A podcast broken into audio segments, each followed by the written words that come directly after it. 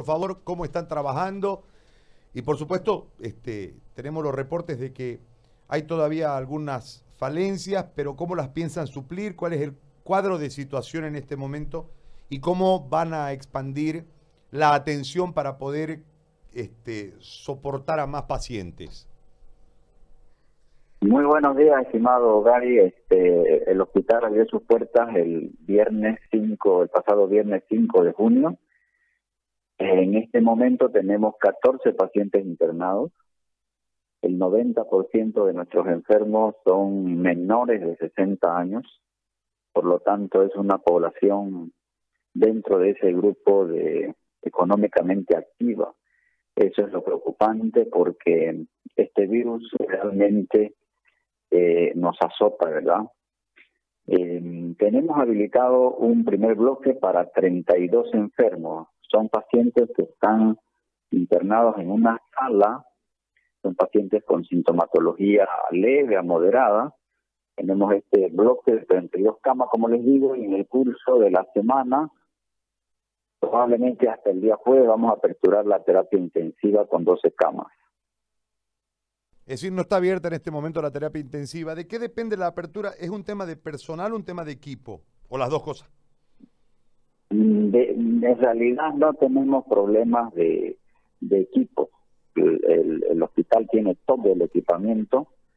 Eh, lo que estamos haciendo es organizando, porque eh, hacer funcionar una terapia intensiva en un hospital tan grande no es nada fácil. Lo que hemos hecho hasta ahora es capacitación del personal, adecuación de los ambientes, organizándonos en la forma de cómo vamos a trabajar, porque para aperturar una terapia intensiva se necesita que haya un engranaje de los otros servicios.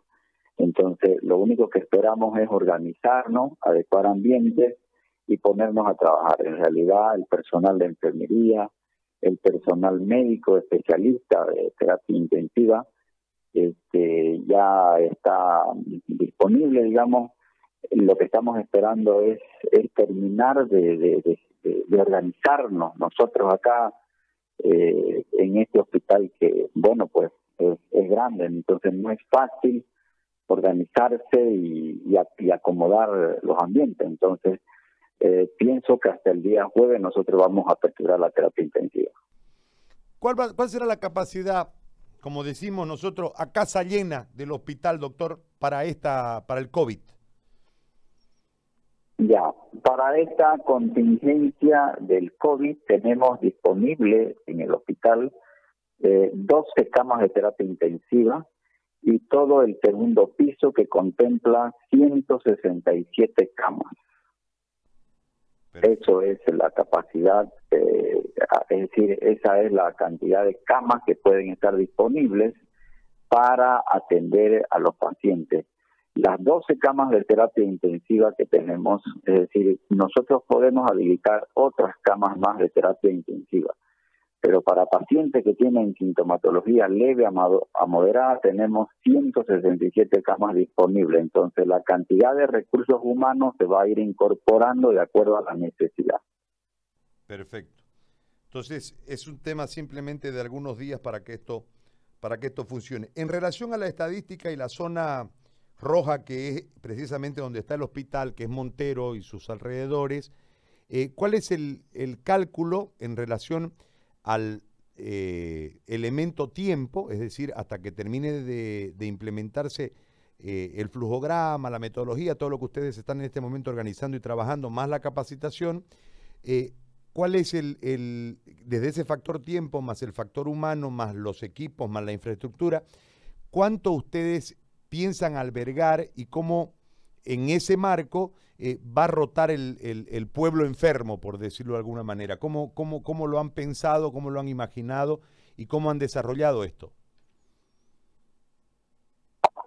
En realidad, el flujograma de atención ya lo hemos definido eh, bien, digamos. Hemos coordinado perfectamente con el director del Hospital Juan Segundo Reyes, con el director municipal de salud, está perfectamente bien coordinado el flujograma de atención. Los pacientes van a llegar acá referidos del hospital de segundo nivel. O sea, el paciente tiene que ir primero al segundo nivel, en el segundo nivel lo refieren al tercer nivel.